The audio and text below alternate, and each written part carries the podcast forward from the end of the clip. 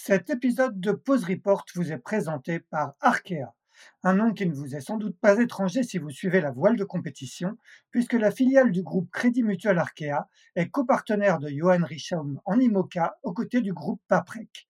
Le double vainqueur de la solitaire du Figaro s'alignera fin octobre sur la Transat Jacques Vabre Normandie-Le Havre avec Yann Eliès à bord d'un bateau dernier cri Paprec Arkea avant de s'attaquer à son premier Vendée Globe l'année prochaine. Arkea, acteur bancaire du développement des territoires, est également le partenaire titre de l'Arkea Ultime Challenge Brest, dont le départ sera donné le 7 janvier 2024 de Brest. Un rendez-vous qui est particulièrement attendu puisqu'il verra cinq pionniers se confronter pour la toute première fois sur une course autour du monde en solitaire et en ultime. Un challenge extrême qui marquera l'histoire de la course au large et que les 11 000 collaboratrices et collaborateurs d'Arkea sont fiers d'accompagner.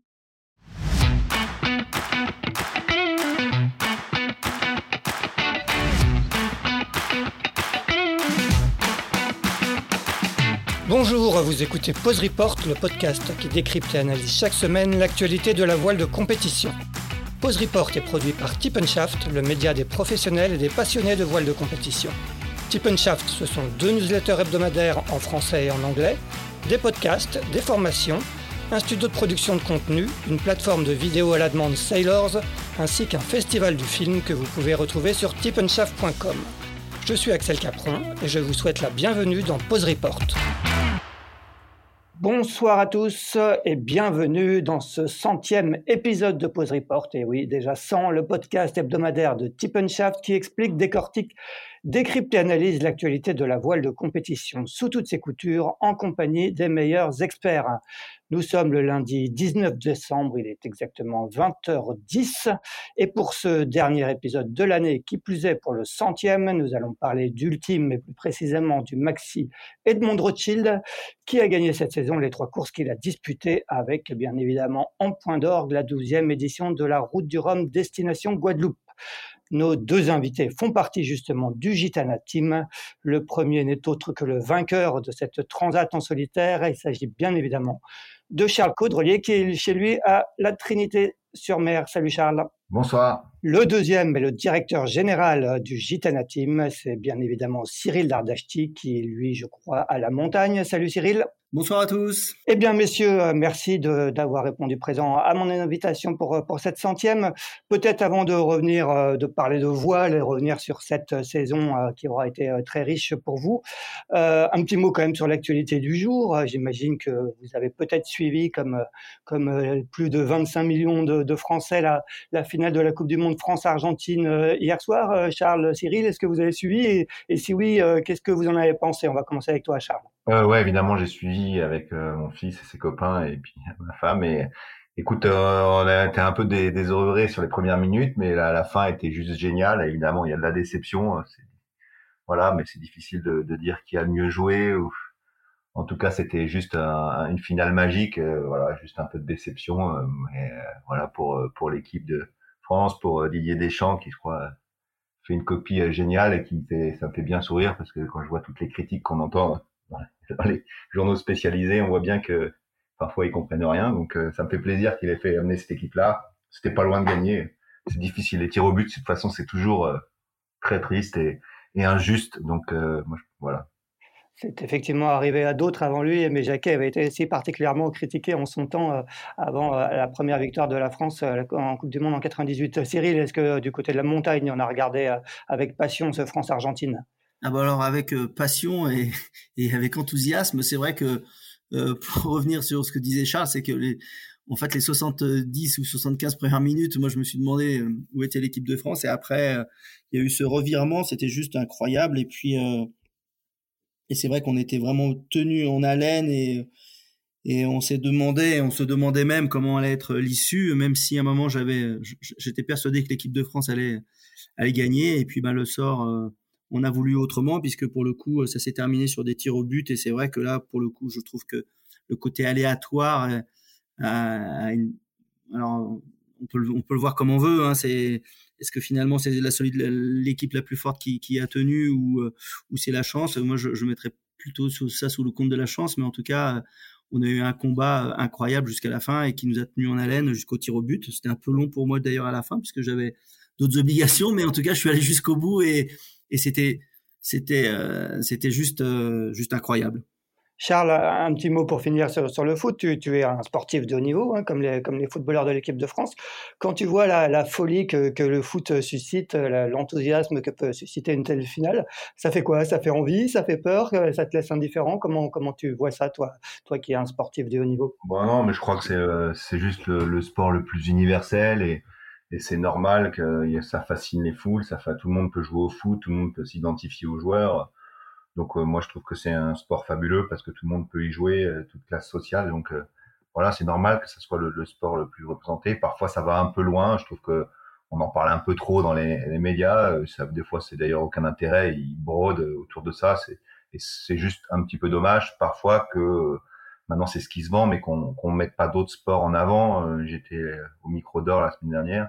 J'ai rencontré des sportifs incroyables qui font des trucs de dingue et dont on n'a jamais entendu parler et, qui d'ailleurs me connaissait peu non plus finalement, euh, un petit peu grâce à l'actualité, mais, on se rend bien compte qu'il y a d'autres sports. C'est juste le seul reproche que je ferais, mais ça c'est pas la faute des joueurs de foot, hein, c'est la faute aussi des choix, des choix des, des journalistes. Maintenant, je comprends qu'il y a plus de gens qui s'intéressent au foot, mais je suis sûr qu'il y a, il y a plein d'autres sports qui mériteraient d'être un peu mis en avant. Euh, voilà, le foot restera toujours le foot, et j'adore ce sport.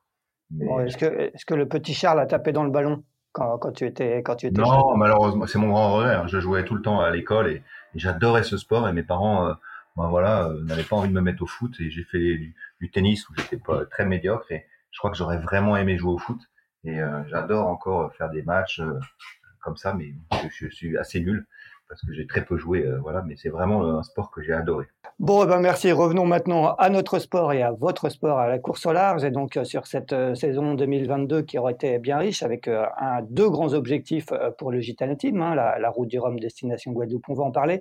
Le trophée Jules Verne, on va également en parler. Cyril, est-ce que tu peux nous raconter comment, quand on est face à, des échéances comme ça, comment on planifie et comment vous avez planifié cette saison en fonction de ces deux grands objectifs de la saison?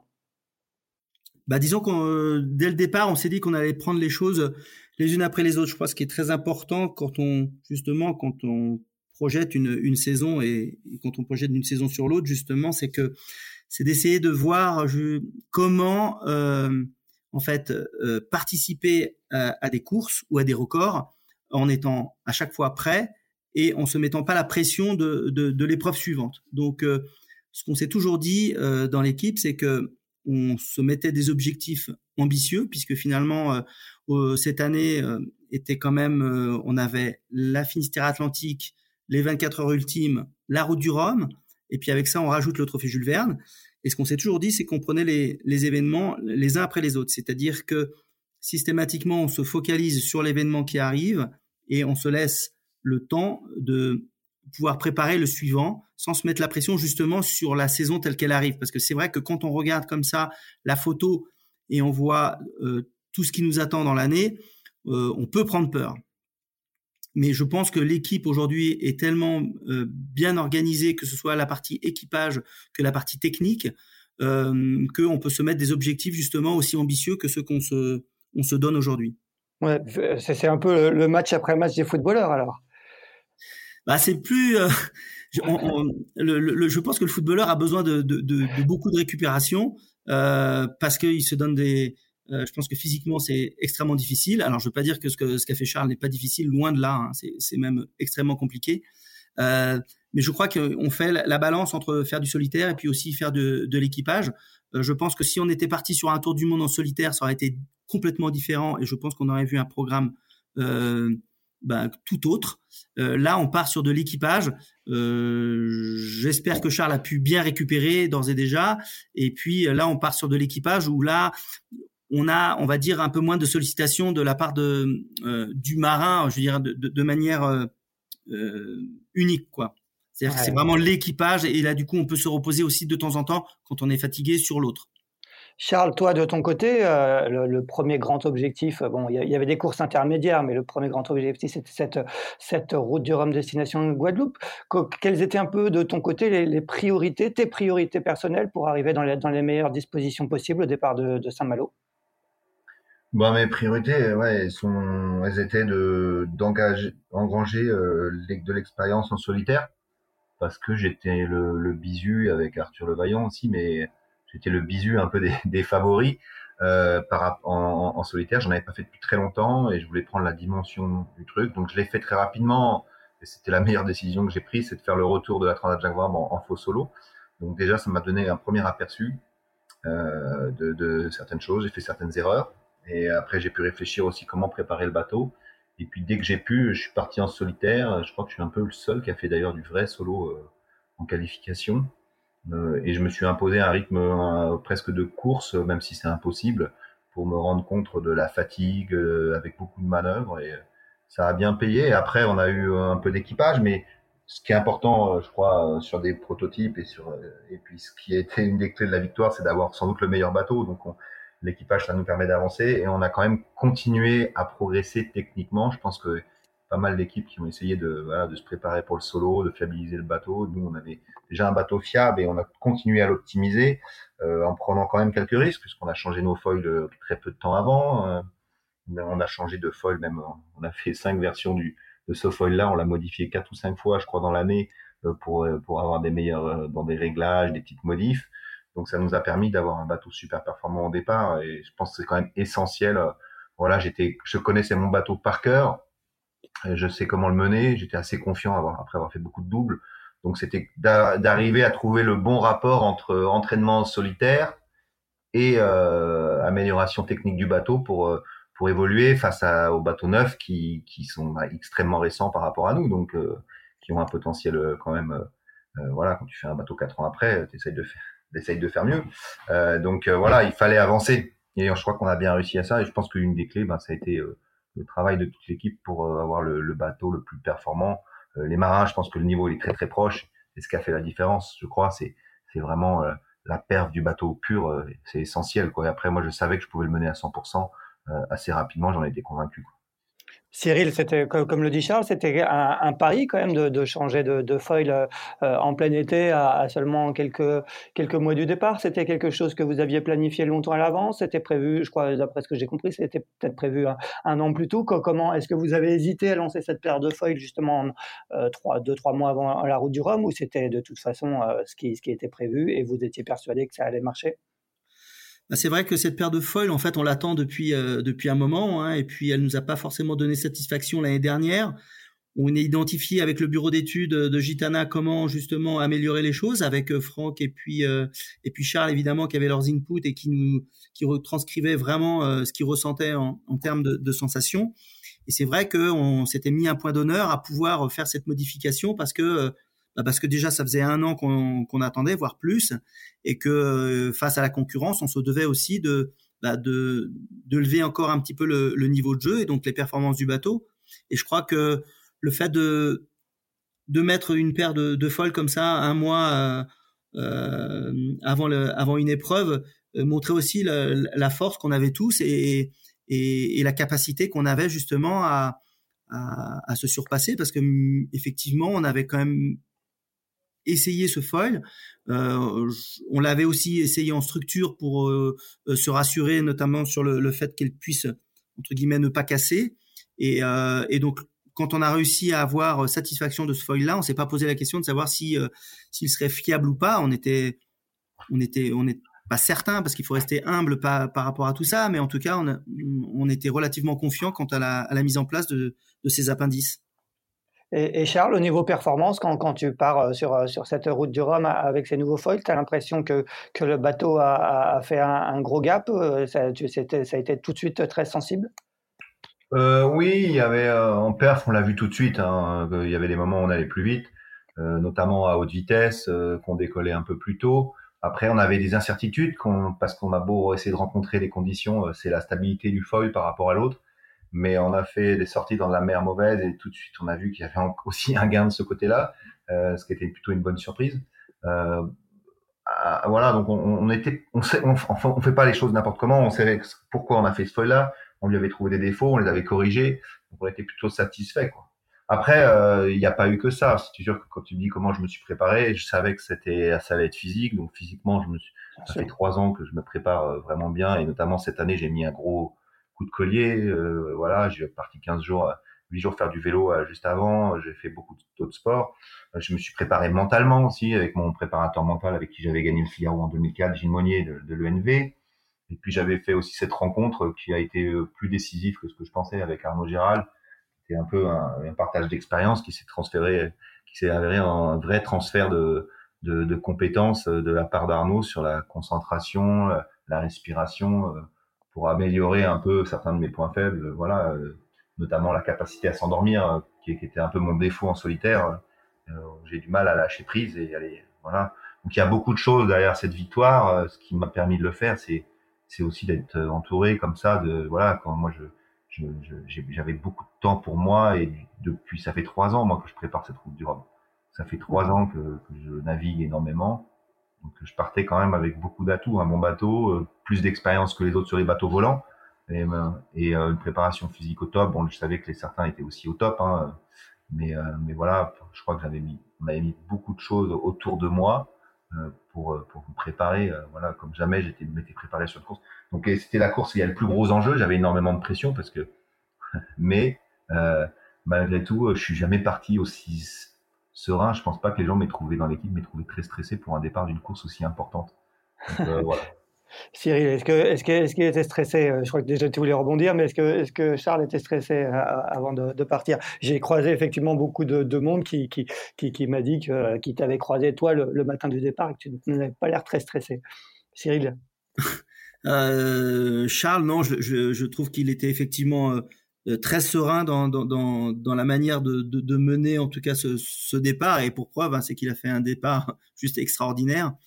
Je crois qu'il s'est vraiment euh, transcendé. Il a été euh, vraiment impressionnant et j'ai été très impressionné par la manière dont il menait le, le, le bateau. Donc je pense que c'est au-delà de effectivement de, de, la partie technique où là on a vraiment la chance effectivement d'être libre dans nos choix parce que on a la confiance de, de notre armatrice Ariane de Rothschild et, ses filles. Mais c'est surtout aussi, euh, euh, je dirais, la, capacité qu'a eu euh, Charles à, mener la, machine de, cette façon-là. Je crois qu'il faut, il faut aussi, euh, faut aussi rendre hommage à Charles dans tout ce qu'il, de, a fait pendant pardon, ces six jours et demi.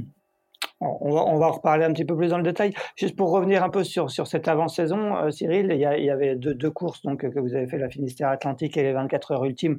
Finistère Atlantique en équipage, 24 heures ultimes en, faux solo, si je me souviens bien, que vous avez gagné. À, quoi elles vous ont servi ces courses euh, Est-ce que c'était important de pouvoir s'étalonner? Est-ce qu'elles vous ont euh, mis, davantage en confiance? Est-ce qu'elles vous ont fait, euh, constater que, la concurrence se rapprochait?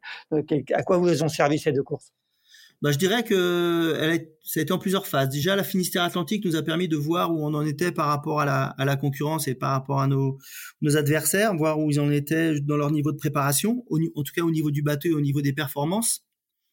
Euh, là, on a vu effectivement que euh, les uns et les autres se rapprochaient, et c'est pour ça que d'ailleurs on avait euh, vraiment à cœur de faire marcher cette nouvelle paire de foils parce qu'on savait très bien que il y avait un, vrai plus à avoir.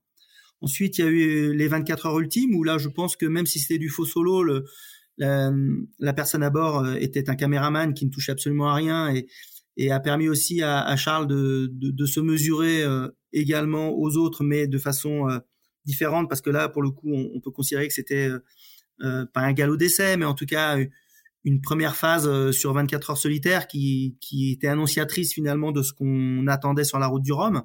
Et là encore, je pense que Charles a montré euh, qui était le qui était le patron sur ce sur cet événement-là, même si encore il n'est pas révélateur, mais en tout cas, ça montre quand même euh, euh l'état d'esprit dans lequel il était. Et puis, bah, évidemment, la route du Rhum qui qui, s'est conclue avec avec le résultat qu'on connaît. Charles, justement, on va, parler un peu plus en détail de cette route du Rhum. On va pas refaire le match complètement parce qu'il a été fait et refait. Euh, tu, tu, parlais d'énormes pressions. C'est euh, malgré ça, tu étais serein. Est-ce que, cette pression, tout le monde disait que tu étais le, le grand favori. Tu, tu, tu l'assumais ou comment tu, tu l'avais, comment tu la vivais cette pression? Moi, je l'ai étonnamment bien vécu, mais un peu comme toujours. Hein. Moi, je suis plutôt détendu au départ. Euh, j'étais en plus jamais parti aussi confiant par rapport au bateau, à ma façon de régler mon bateau, la connaissance du bateau voilà, je pouvais tomber sur un bateau, et un couple bateau skipper plus fort. Ça, euh, j'avais un peu une inconnue. Euh, c'était éventuellement le couple de François et son bateau, puisque les autres, je les avais mesurés avec les modifications, à Finistère Atlantique, on avait vu que Bangkok était des fois plus performant et, je pense qu'avec nos foils, on a vraiment compensé ça, voire même on a gagné par rapport à lui. En tout cas, c'est le sentiment que j'avais après les entraînements en solitaire. Euh, et, euh, et, du coup, voilà, c'était un peu l'inconnu. Et finalement, euh, je disais que j'avais pas de pression. Et je pense que jusqu'au jusqu'au début, mi-course, j'étais sans pression. Et la pression, je me la suis mis à la fin, euh, comme je fais souvent, parce que j'avais alors que c'est le moment où j'avais le plus d'avance. En fait, plus était François était prêt, euh, plus j'étais à l'aise, et plus il était loin, plus je stressais inutilement d'ailleurs. Et j'ai mis la pression surtout sur les dernières 36 heures où j'étais pas content exactement de notre positionnement. Et, euh, et, euh, et euh, en fait, c'était une erreur. Hein, c'était vraiment la pression. J'ai fait des petites bêtises par moment à, à, cause de ça et un petit peu au début, quand François est revenu, j'ai pas très bien manœuvré sur. voilà, ça, ça m'a fait une erreur. Et puis j'en ai refait une ou deux après. et c'est dommage, c'était un peu dû à la pression. Donc voilà, mais, mais c'est vrai que je me sentais quand même très fort. Tout de suite, j'ai vu que le bateau allait très vite et puis que j'arrivais à mener la danse et que l'équipe de routage en plus faisait un boulot dingue. J'avais des gens en qui j'avais extrêmement confiance. On avait fait une copie parfaite, je crois, sur la Jacques Vabre en termes de navigation. Et là, ils n'ont pas fait beaucoup, beaucoup de bêtises, hein. je crois pas, voire même quasiment aucune. Raconte-nous un petit peu juste l'épisode euh, du, départ. Hein. Il y a eu un moment une suspicion de, départ volé qui, aurait entraîné euh, une pénalité à, faire en course. Euh, à quel moment tu, l'apprends et, comment, tu, comment tu réagis sur, sur, sur, le coup? Ouais, il y a eu deux temps. En fait, ils m'ont demandé de me les rappeler, dire que c'était important. Et du coup, là, j'ai dit, oh, il y a un truc qui va pas. Il m'a dit, bah voilà, t'as volé le départ. J'étais un peu effondré. Je dit, putain, j'ai fait la connerie qu'il fallait pas faire. Je savais que 4 heures c'était beaucoup et que en plus ça partait un peu par devant. Enfin, ça pouvait partir par devant. Euh, du coup, j'ai dit la grosse bêtise. Ils m'ont vite rassuré en me disant mais. Et puis euh, moi j'ai rejoué euh, ma trace, j'ai vu euh, si vite que que j'étais quand même vachement loin derrière, que que le comité, enfin la, la, Yellow Brick disait la même chose. Et puis euh, je crois qu'assez rapidement quand même j'y ai cru quoi. Enfin Cyril a été très rassurant en disant mais il y a, y a, tellement de preuves que voilà, c'est physique, quoi. C'est pas. Euh, alors après, je savais pas comment ils allaient juger entre une visée et puis une position géographique, mais voilà, il se trouve que c'est compliqué. Je vois pas très bien comment ils peuvent viser une ligne aussi grande. Finalement, on voit rien, nous on voyait pas les. Et euh, voilà. Et alors, et puis comme ils avaient donné des positions de départ et que clairement j'étais sous la ligne, et puis il y avait, il y avait voilà. Donc euh, et puis finalement, bah ils ont été super euh, honnêtes et ils ont reconnu, c'est pas facile pour un comité de cause de reconnaître une erreur. Cyril. Je, ne m'attendais pas à ça en fait. Et, euh, il y avait des preuves matérielles quand même. Oui, bien sûr. Cyril, raconte-nous comment sont passés, comment s'est passée l'histoire dans les, dans les coulisses, concrètement, comment, comment vous, vous avez réagi avec l'équipe et, avec la, la cellule de routage? Bah, nous sur le sur le sur le départ, ça a été tendu. Alors ça a été tendu pourquoi? Bah, Pour plusieurs raisons déjà parce que on reçoit déjà, on était sur le donc le, le Zodiac euh, de départ qui avait récupéré euh, les navigants et on reçoit déjà une première photo et, et quelques commentaires parce que euh, on voyait que, enfin certains faisaient un commentaire comme quoi il y avait un trou dans le bateau. Donc Ouais, je me souviens bien. Ouais, ouais il y avait donc où les commentaires disaient que Charles avait percuté un Zodiac, etc. Donc on a eu cette première inquiétude. Euh, qui est vite tombé parce que c'était euh, en fait une casse qu'on avait eue quelques temps auparavant, mais on n'avait pas pu sortir le bateau et donc refaire une peinture. Et euh, donc on a tout de suite identifié que ce n'était pas un trou, mais vraiment un problème de, peinture. Donc là, on, a eu cette première inquiétude parce que mine de rien, quand tu reçois un SMS comme ça sur l'eau, c'est jamais agréable. Et puis on a eu ensuite un SMS effectivement du comité de course disant que Charles avait, euh, avait franchi de, manière prématurée la ligne de départ. Alors au départ, nous on n'a pas vu, on était euh, en direction de Fréhel, donc euh, on était un peu étonné parce que même si euh, Charles était vraiment chaud, il est, c'est un garçon raisonnable et donc je le voyais pas franchir la ligne. En plus, il savait très bien qu'il y avait quatre heures de pénalité. ce que je savais aussi, c'est que euh, le positionnement des bouées, pour nous en tout cas sur euh, sur Adrena, avait été positionné de façon à ce qu'il y ait une marge de sécurité. Donc euh, je, je comprenais pas bien. Et donc tout de suite, on a on a commencé à se renseigner. On a on a d'abord été voir au niveau du de la yellow brick, savoir où elle se où était positionnée le, le cette yellow brick sur le sur le départ. On a vu qu'elle était un peu, un peu, enfin en tout cas au moment du départ, elle était 50 mètres avant, avant le passage de ligne. Donc là, du coup, on a informé Charles, on a demandé de lui, de nous envoyer la trace. Et puis ben on a on a porté réclamation, demandé en tout cas demandé réparation, pas réclamation, on a demandé réparation au comité de course qui pour le coup prenait l'avion, donc ils n'ont pas pu nous répondre immédiatement, ce qui fait que c'était un peu inquiétant parce que plus on attendait et, et moins c'était favorable de faire la pénalité. Et puis heureusement, en fait, à, l'arrivée, on a reçu euh, une, euh, un message comme quoi euh, on avait été, ça, avait été réparé. Charles, à l'arrivée, euh, comme souvent, tu étais assez raisonnable dans, les effusions de joie. Euh, quel était un peu le sentiment On a l'impression que finalement, pour tout le monde, c'était un peu l'histoire d'une victoire annoncée? Est-ce que c'était un peu du soulagement pour ça ou, c'était une vraie joie très profonde? Quel, était un peu ton, sentiment quand, tu passes cette ligne et que tu te dis, euh, ça y est, cette course que je prépare depuis trois ans, euh, elle est pour moi? Ouais, je, effectivement, je crois que j'ai eu du mal à me sortir de la course et à m'en rendre compte. Je regrette un peu de ne pas avoir vécu le truc à fond. Après, il faisait nuit, donc tu vois, tu vois pas les gens. Donc c'est sympa, il y a une côté. Mais moi, j'avais l'impression qu'effectivement personne ne me voyait. En fait, je voyais pas qu'il y avait des lumières partout et et, et, et, du coup, j'avais l'impression que c'était un peu confident. J'avais l'impression d'être tout seul toujours, quoi. Tu vois, Alors, il y avait du bruit autour, il y avait des lumières, mais mais euh, ouais, tu bah, tu vois pas les visages, les sourires. Euh, ça et puis je pense que voilà, j'ai eu des petits moments où j'ai eu le temps de penser un peu à, la victoire pendant la remontée du du canal. Euh, ça, c'était sympa. Mais c'est vrai que je crois que j'aurais aimé le vivre de jour pour euh, parce que c'est des images que j'avais en tête et et, voilà. Et, et puis euh, c'est ça, ça a pris du temps, un moment à atterrir. Je sais pas, j'étais tellement dans ma course. Euh, et puis j'avais et je crois que j'ai eu du mal à réaliser parce que finalement tu vois cette course là, tu as l'impression que ça te fait rêver. Et puis le jour où tu es dedans, bah c'est différent. Hein. C'est tu fais ton tu fais ton job, tu es en train de faire ton ta course et, et j'ai mais, mais ça m'arrive souvent hein, d'avoir du mal à, à me sortir de la course et à et à partager ses émotions. Euh, voilà donc euh, ouais, j'étais plus dans le comment je dois réagir, comment je dois, ce que je dois faire, euh, euh, la photo que je dois faire, mais plus que dans le truc de lâcher prise. C'est un peu dommage, mais voilà, c'est peut-être ma nature, comme tu dis. Il y a des gens qui sont différents. Voilà, je me suis plutôt lâché après le. En fait, je me, c'était un peu, pour moi la ligne d'arrivée, c'était le passage des, des, de la bouée des, de la bouée en bas, quoi. C'est vrai que c'est une fois que j'étais là, c'était la délivrance. C'est plutôt été la délivrance, ça a plutôt été ce moment-là. Après, j'avais l'impression de faire un convoyage jusqu'à la ligne d'arrivée, si tu veux. Mais une fois que j'avais passé la bouée de Basse-Terre, c'est là où j'ai peut-être eu la plus forte émotion, mais j'étais un peu tout seul. Cyril, tu voulais rajouter quelque chose?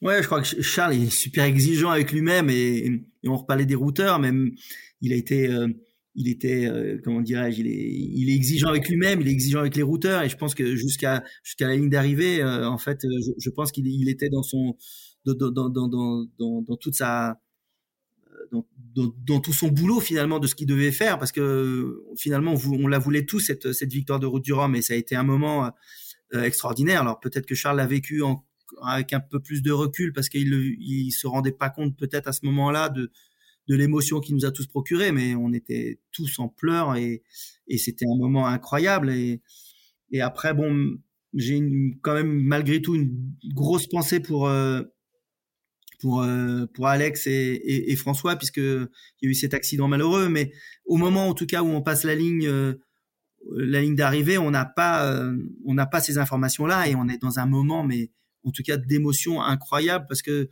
c'est la construction de de six ans de travail et de, de, trois ans pour Charles qui est quatre ans même pour Charles qui arrive avec nous en 2019 et qui est qui a été pierre monté pierre par pierre et et avec euh, avec minutie, avec euh, et, avec cette ambition. Et encore une fois, c'est qu'on on a beau avoir les ambitions, on a beau y mettre toute notre énergie, euh, bah, quelquefois euh, euh, ça marche pas.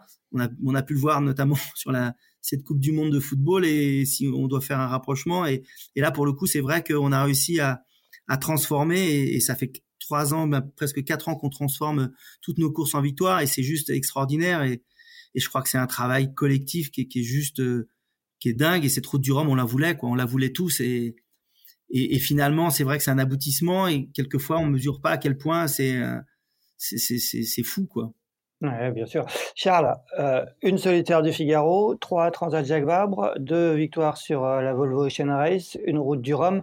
ça commence à, faire un, sacré palmarès. Si on te dit maintenant que tu, fais partie des, plus, beaux palmarès de la voile française, tu, mesures quand même, tu te dis quand même, c'est moi qui ai fait ça, tu es, presque l'égal d'un Franck, d'un Michel Desjoyaux et autres.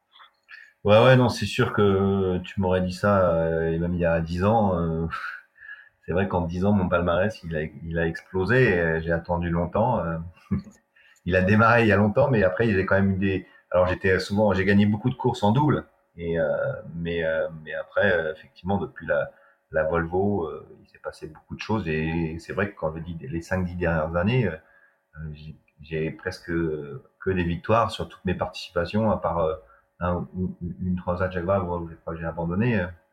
Euh, ça a été beaucoup, beaucoup de victoires euh, sur plein d'épreuves. Et, en fait, c'est presque pénible parce que c'est, après, tu deviens encore plus exigeant parce qu'il n'y a plus que ça qui t'intéresse. Et, c'est vrai que des fois, j'ai du mal à, à relativiser. C'est pour ça que je me mets, mais ça me permet aussi de, de me dépasser tout le temps pour essayer d'aller chercher et de, et de, ne jamais être satisfait. Mais ça me met de la pression parce que j'ai l'impression que si je fais si gagne pas une course, c'est un échec. Donc, euh, c'est un peu terrible. J'espère que cette course va m'apaiser un peu, effectivement, et que voilà, quand je me retourne et que je regarde le palmarès. Mais bon, je réfléchis pas trop à ça quand même. Euh, en fait, là, je suis plus dans me projeter sur ce qui va se passer après. Et, euh, et, et, voilà, de marquer l'histoire, c'est pas non plus ma, ma quête absolue. C'est juste que j'ai besoin de gagner parce que sinon, je, je, je souffre au fait de quand je gagne pas, je, je, souffre un peu quoi. Alors ça dure pas trop longtemps, hein, c'est plus sur le bateau. Euh, j'arrive à relativiser, mais c'est vrai que, que c'est ça qui me fait avancer aussi, qui me permet de, de bosser cette quête de, de, de, voilà, de bien faire son travail. C'est surtout ça qui est le plus important pour moi, c'est que c'est pas tellement de gagner, c'est que quand je gagne pas, j'ai l'impression d'avoir mal travaillé. Et ça, c'est, c'est plus ça qui est dur à encaisser que d'avoir quelqu'un devant moi, en fait. Euh, il y a Christian Le Pape qui, qui te, qui, qui, te comparait un petit peu à un croisé, justement. Euh, tu as, besoin de travailler pour y arriver. Quoi. Ouais, ouais, bah, j'ai vu. C'est sûr, j'ai pas été. Euh, j'ai l'impression que c'est c'est un palmarès qui s'est construit dans le temps. Effectivement, euh, il y a des gens extrêmement précoces euh, qui ont une maturité très tôt, mais il y a peu de marins finalement qui qui ont des, des maturités en, dessous de 30 ans. Voilà, il y a quelques exemples. C'est Franck, François, des gens comme ça qui, font des palmarès très jeunes, mais c'est aussi parce qu'ils ont eu des opportunités. Et là, je me fais un peu la voix de, de certains coureurs qui sont extrêmement doués et qui n'ont pas toujours les moyens de s'exprimer. Euh, moi, j'en ai souffert aussi. Et je vois, il y avait des, fois des, des, gens qui me disaient, ah bah toi, euh, quand je quand dans des soirées avec des gens qui connaissent rien et tu, tu as gagné le Figaro et ils te disent, ah bah moi je connais un tel, il a fait le Vendée Globe, c'est un super marin. J'ai envie de dire, bah euh, non, c'est pas un super marin, il a juste fait le Vendée Globe, il a jamais gagné une course. Et il y a plein de super marins qui n'ont pas fait le Vendée Globe et la, sur la solitaire du Figaro, c'est sur la Mini, c'est sur le Tour de France. Et, euh, et ces gens-là sont pas médiatisés, mais c'est pas, c'est parfois moi, j'en ai pas trop souffert, mais, mais quand même, des fois, tu es un petit peu, voilà. Donc, euh, moi, j'ai eu cette chance d'avoir de, des projets plus tard que certains. Et, et voilà, mais euh, tu vois, quand on m'a dit, bah, vous n'êtes pas connu euh, chez Safran, vous avez 40 ans, personne ne vous connaît, euh, bah ouais, alors que, voilà, nous, je dis, mais ouais, mais François Gabard, avant, de gagner le Vendée Globe, personne ne le connaissait aussi. À un moment, il faut avoir sa chance. Donnez-moi ma chance. Et, et, et puis non, j'étais trop vieux. Et euh, il fallait prendre, il avait envie d'avoir trouvé un, un, autre François Gabard et, et, ça marche pas comme ça. Des mecs capables de gagner le, le, le, le Vendée Globe à 30 ans, finalement, on se rend compte que la maturité d'un skipper elle est souvent plus tard. Quoi. il y a quelques prodiges précoces et surdoués, euh, mais euh, voilà, chacun construit. Mais il faut aussi avoir la chance de s'exprimer. Moi, on m'a donné ma chance pour faire gagner le Figaro. J'ai eu 4 ans pour le faire et je l'ai fait en 4 ans. C'était quand même propre. J'avais moins de 30 ans, mais après, voilà, j'ai pas, ça n'a pas décroché derrière. J'ai vu Armel partir sur des gros projets, j'ai vu plein de super mecs partir sur des gros projets mérités, puis j'en ai vu d'autres qui bah, ont trouvé de l'argent simplement. Euh, finalement, tu as bien réussi à, saisir ta chance. Euh, Cyril, euh, on parlait de, François d'Armel. On a l'impression que quand même en un an, et c'est assez logique, la, concurrence se, rapproche. Est-ce que aujourd'hui, il va falloir, en vue notamment des prochaines échéances, et notamment de la course autour du monde en solitaire qui aura lieu dans un an, alors qu'il y a Ultime Challenge Brest, il va falloir encore optimiser ce bateau ou est-ce que vous êtes un peu arrivé en, en butée de, développement de ce bateau? Oh, je pense que hum, on a, encore de, l'optimisation à faire. Hein. Je pense que ces, bateaux-là, euh, on découvre euh, petit à petit ce qu'ils sont capables de nous dévoiler parce que parce qu'on est dans la découverte. Il hein. faut pas oublier que il y a, il y a en 2017, euh, on était le premier bateau de course au large volant. Et, et on a justement cette chance de pouvoir avoir cette avance qui nous permet de découvrir peut-être plutôt que les autres des nouvelles solutions et des nouvelles astuces pour faire marcher encore plus vite le bateau. Maintenant, quand on revient sur sur la course autour du monde en solitaire qui nous attend fin 2023, je crois que euh, ce qui va surtout être essentiel, c'est d'être fiable. Euh, au-delà d'être performant, c'est-à-dire qu'il va être essentiel d'être performant, mais je pense que avant tout, il va falloir être fiable. Ouais, donc c'est l'objectif de la saison, ça va être de travailler dans la saison 2023 au retour de Jules Verne, ça va être de travailler sur cette fiabilité. Euh, essentiellement, essentiellement. on, on, a, enfin, sous couvert de, après avec Charles aussi de, de, de ce qu'on aura à, découvrir euh, en termes de, de, performance. Mais je pense que euh, compte tenu de là où nous en sommes aujourd'hui, je crois que l'essentiel se fera vraiment sur la fiabilité plus que sur la performance. Charles, on aura l'occasion pendant toute l'année de, reparler de, ce Tour du Monde. On va juste dire un petit mot. C'est un peu la, frontière ultime, cette course autour du monde en solitaire en ultime. C'est une, course dont on parle maintenant depuis euh, quelques années. Elle a été euh, reportée. C'est un peu, c'est l'étape au-dessus. C'est vraiment euh, ce qui est le plus ultime, justement, pour, pour réutiliser le même mot. Bon, on peut pas rêver mieux. Hein. Je crois que les ultimes sont quand même les plus beaux bateaux du monde pour faire de la course au large le parcours, c'est le parcours ultime. Euh, en solitaire, euh, c'est un peu le gros challenge. C'est une aventure. On va être des pionniers. Et ça, ça me plaît bien. Euh, j'ai toujours eu envie de faire le Vendée Globe. J'aurais sans doute pas mon Vendée Globe. J'en sais rien, mais je vais faire un truc qui va me consoler, en tout cas, de, mon absence sur tous les Vendée Globe depuis, depuis 12 ans ou 15 ans que j'ai envie de le faire ou que je prétends à le faire. Donc voilà, et ça va être un sacré challenge parce qu'aujourd'hui, euh, on a des bateaux de dingue, mais personne n'a réussi à faire euh, un tour du monde avec ces bateaux. Et là, en plus, ça sera en solitaire. c'est pour ça que de partir sur le Jules Verne, pour moi, c'est indispensable et euh, même un énorme avantage qu'on peut prendre sur la, concurrence parce que la fiabilité, ça va être là une course d'endurance avec ces bateaux-là. Et on, est encore, bah, voilà, 17 jours, c'est le record qu'on détient sans doute ou qu'on co-détient avec Sodebo, un bateau volant autour du monde on n'a pas dépassé ça. Euh, Effectivement, ça, ça, ça, rend modeste. Euh, Cyril, avant de parler de, Jules Verne, un petit mot sur, euh, sur euh, le futur bateau, parce que vous avez annoncé à l'arrivée de la route du Rhum qu'il y aurait sans doute un, un, futur, je ne sais pas si ça s'appellera Maxi Edmond Rothschild, mais en tout cas un futur ultime du, du, du Gitana Team. pourquoi ce choix? Et, est-ce que tu, disais que après la course, après la route du Rhum, que votre ADN c'était aussi de casser les codes et d'avoir des, des idées un peu neuves comme vous l'avez eu sur ce Maxi Edmond Rothschild, euh, à, quoi il, peut ressembler, à quoi peut ressembler un, ultime de génération, euh, un ultime volant de génération 2 ben Alors ça déjà, je vous laisserai euh, le découvrir dans quelques temps, mais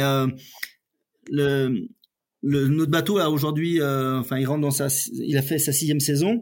je crois qu'il faut aussi que on puisse évoluer. Quand on a fait ce bateau-là, on était vraiment, on partait sur des choses sur une page blanche et on était vraiment à la découverte, même si on avait quand même utilisé euh, Gitana 15 comme plateforme d'essai, mais malgré tout, euh, on avait, on, avait des, les certitudes étaient, même si on avait des certitudes, pardon, il y avait quand même, euh, il fallait quand même que de manière assez pragmatique, on arrive à, à faire marcher ce bateau-là sur l'eau, ce qu'on a réussi à faire.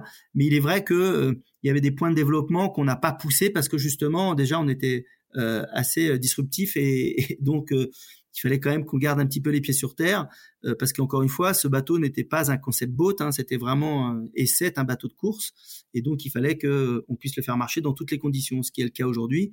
Et donc le futur bateau, eh bien, on est en train de d'élaborer un petit peu euh, euh, tous les inputs que que l'on a et de ce qu'on on connaît sur ce sur déjà le bateau actuel pour pouvoir justement le le, transposer sur le sur le futur. maintenant euh, on n'est pas encore assis sur une date de mise à l'eau euh, dans la mesure où on veut vraiment euh, se poser et faire les choses proprement et, sans s'emballer puisqu'on a déjà de toute manière la plateforme référence aujourd'hui. Donc on a encore une fois la chance d'avoir notre armateur Ariane de Rothschild qui est vraiment qui est en confiance avec nous et qui et qui nous laisse cette ce, choix finalement de, pouvoir innover encore et cette chance et donc, euh, on va la saisir mais pour la saisir, il faut aussi qu'on fasse les choses proprement. vous, allez continuer à travailler avec Guillaume Verdier? Ce sera un peu la, même équipe qui a, qui a travaillé sur, sur la conception du Maxi Edmond Rothschild? Alors il y aura évidemment toute la, la, Guillaume Verdier team avec laquelle on travaille maintenant depuis de nombreuses années. Et puis euh, également au niveau du bureau d'études Gitana euh, que l'on a étoffé un petit peu au fil, de, au fil du temps et qui va être vraiment aussi euh, au cœur de cette, de cette construction et de, et de ces dessins. Bon, l'actualité immédiate maintenant, ça va être pour vous le, trophée Jules Verne. Charles, quel est un peu le, timing aujourd'hui? Est-ce que, tu as le temps quand même de, couper un peu après ta route du Rhum? J'imagine qu'il y a eu quelques sollicitations médiatiques à ton retour de Guadeloupe. Et, quel est un peu le, timing maintenant pour l'équipe? Bah, écoute, le timing, il est de naviguer mercredi ou jeudi et de se dire qu'on est prêt à partir s'il y a besoin. Aujourd'hui, on était dans l'avitaillement, tu vois. Donc on est dedans, euh, le, repos, on le prendra, on prendra après le Jules Verne, euh, c'est pas très grave. quand on a vécu la Volvo, on est prêt à tout faire. Hein. c'est plus plaisir. Je préfère, je préfère partir sur un trophée Jules Verne que de 40 jours que sur une étape de 25 jours euh, sur un bord 65. Donc je suis content et j'ai envie d'y aller en plus parce que voilà, c'était une petite frustration. on a réussi beaucoup de choses dingues hein, depuis trois ans avec le team mais ça nous reste un peu en, travers la gorge ces tentatives avortées. Et puis on n'a pas le choix, il faut tenter. Donc euh, parce que le record il est très dur à battre. Donc il faut, il faudra peut-être plusieurs essais. Est-ce que ça sera le bon? Je sais pas, mais euh, mais on, va essayer. Et puis on, comme je te l'ai dit, par rapport à ce qui, au programme qui nous attend, ça me paraît tellement judicieux d'aller faire euh, ce trophée Jules Verne. Donc voilà, et l'équipe bosse comme bah, depuis que le bateau est rentré, on l'a ramené très vite pour que l'équipe puisse bosser à fond dessus et le préparer le plus tôt possible. Euh, voilà, on aurait aimé être prêt encore plus tôt, mais on peut pas faire des miracles. Euh, donc, euh, si on est prêt à partir à, partir de jeudi, ça c'est déjà pas mal par rapport à ce qu'on a fait. D'accord, donc c'est stand-by. ah ouais, c'est demain. Hein. Cyril, il y a eu... À Noël, on sera parti. la météo nous dit que, a priori, on passera Noël à la maison, mais mais ça pourrait. Je sais pas si on passera le premier de l'an. Cyril, le bateau, il, est, on a l'impression qu'il a été, euh, qu'il a eu très très très très très très peu de dégâts. Est-ce qu'il y a eu des réparations à faire? Est-ce qu'il y a une, est-ce qu'il faut, qu'il y a une configuration équipage à faire ou c'est, où il est directement prêt pour euh, pour repartir pour euh, pour un tour du monde? Bah, disons qu'il a été très très bien ramené, donc le bateau est rentré impeccable. tu veux dire que tu étais à bord Non, écoute, on a on a on a travaillé sur le sur le bateau euh, de manière assez classique, c'est-à-dire qu'on a vérifié un petit peu tout, euh, tout ce qu'il y avait à vérifier, les appendices. Les appendices sont souvent sollicités, euh, notamment quand le bateau va vite, donc il fallait vraiment refaire une, un état de surface impeccable. Et là, vraiment, je félicite encore vraiment toute l'équipe parce que franchement, ils ont fait un boulot de dingue et il faisait vraiment pas très chaud ces derniers jours. Donc ça n'a pas été facile. le, on a dématé, on a vérifié le mât, enfin on a tout a été, les voiles ont été checkées de façon à ce que tout l'équipage euh, puisse partir dans les meilleures conditions avec le bateau. Euh, le bateau est là est de, on va dire prêt ou quasi prêt puisqu'on est prêt dans, on va dire demain.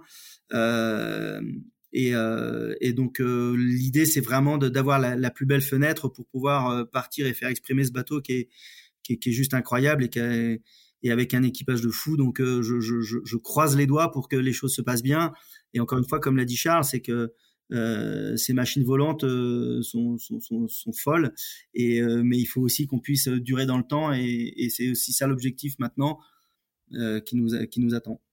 Tu, tu, peux nous rappeler l'équipage et, et, la, et, qui va composer la, la, cellule de routage pour accompagner cet équipage de 6, hein, si je ne me trompe pas? Donc, évidemment, Charles en skipper, il y aura Franck Camas, Erwan Israël qui était donc à la cellule routage, Morgan Lagravière, qui était donc le skipper remplaçant de Charles si jamais il nous arrivait, euh, il nous était arrivé la moindre problème sur la route du Rhum. David Boileau, le bot captain. Et puis Yann Rioux, qui va donc aussi nous ramener de, très belles images et pouvoir faire vivre à tous euh, ce Jules Verne. Bon, donc c'était le même équipage que celui qui était parti il y a, deux ans. Hein. Exactement le même. Euh, Charles, euh, sur ce trophée Jules Verne, hein, la, barre, la barre est haute, hein, vous l'avez dit, 40 jours, 23 heures, euh, d'export, je crois que ça date de 2017 maintenant.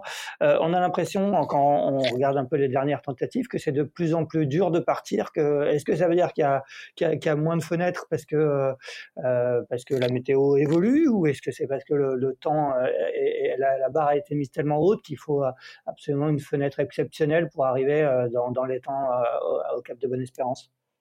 Bah, oui, effectivement, euh, Francis a eu un parcours remarquable, euh, un temps de passage, euh, en tout cas sous, sous l'Australie, qui était complètement dingue, hein, et enfin notamment une traversée de l'océan Indien. Je sais pas si on pourra faire mieux. Il a fait quasiment 37 nœuds moyenne. En tout cas, on n'a jamais fait des 37 nœuds de moyenne sur avec ce bateau, même avec Gitana. Bon, on voit quand même que le potentiel de Gitana est, est largement supérieur à IDEC. On l'a vu sur la route du Rhum. Donc, mais le problème, c'est l'enchaînement météo et c'est un peu l'équation impossible qu'on cherche, euh, partir, euh, arriver à l'équateur en moins de six jours et, et trouver, avoir rendez-vous comme il a eu avec une dépression qui part de l'Argentine.